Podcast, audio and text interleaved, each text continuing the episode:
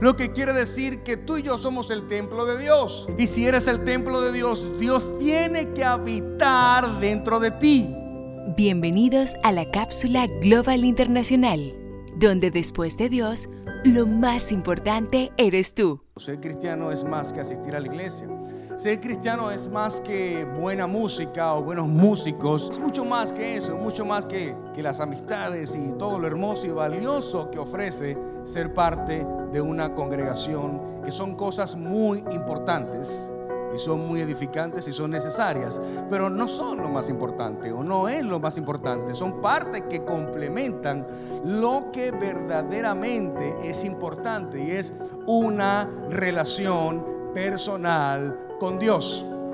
Porque la iglesia no es un edificio hecho por manos humanas. De hecho, está escrito en la palabra de Dios que Dios no habita en templos hechos por manos humanas. Lo que quiere decir que tú y yo somos el templo de Dios. Y si eres el templo de Dios, Dios tiene que habitar dentro de ti. Dios tiene que habitar dentro de ti. Para habitar dentro de ti necesitas tener una relación íntima, personal y creciente con Él. El anhelo más grande de un pastor, de una pastora, de un líder, es ver en las personas el fruto de su relación con Dios. Poder ver el fruto y que es el fruto, el resultado de una relación íntima, personal y creciente con el Señor. Y por eso Jesús dice claramente a sus discípulos en Juan 14, ustedes harán cosas más grandes que las que yo he hecho.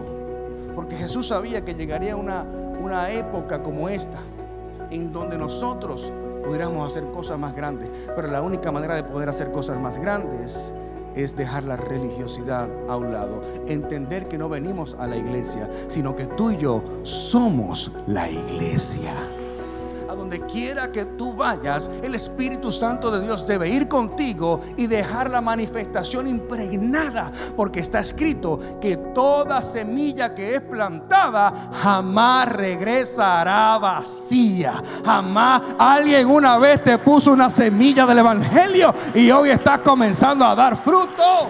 Sé la iglesia. No vengas a la iglesia, sé tú la iglesia donde quiera que vayas, mira la iglesia.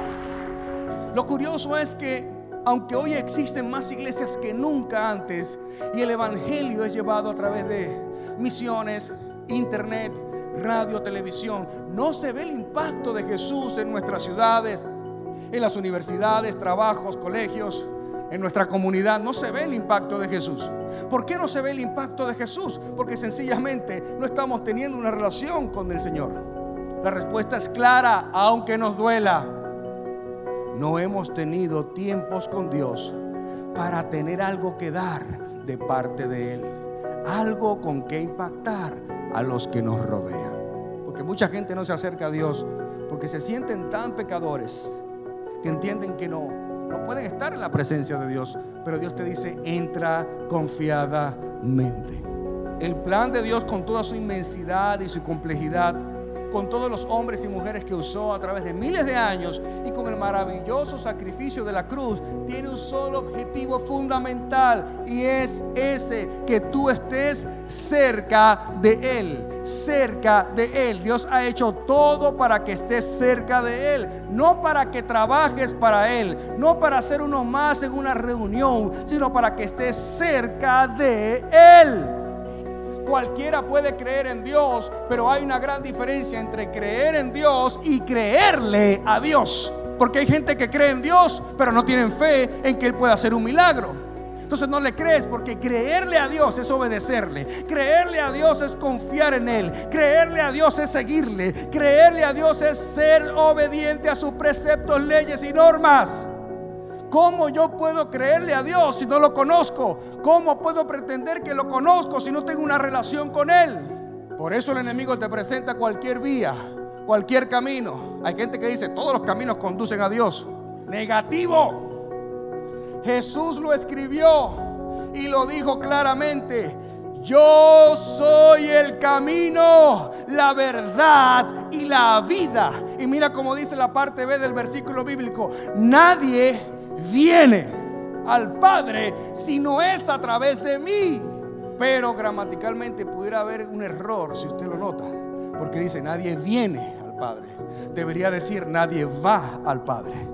Porque dice, nadie viene porque es la Trinidad que está hablando, el Padre, Hijo y Espíritu Santo, porque Jesús es Dios. Por eso él claramente dice, yo soy Dios y nadie puede venir a mí siendo Dios si no es a través de mí que soy Jesús, el Hijo de Dios. Ay, ay, ay.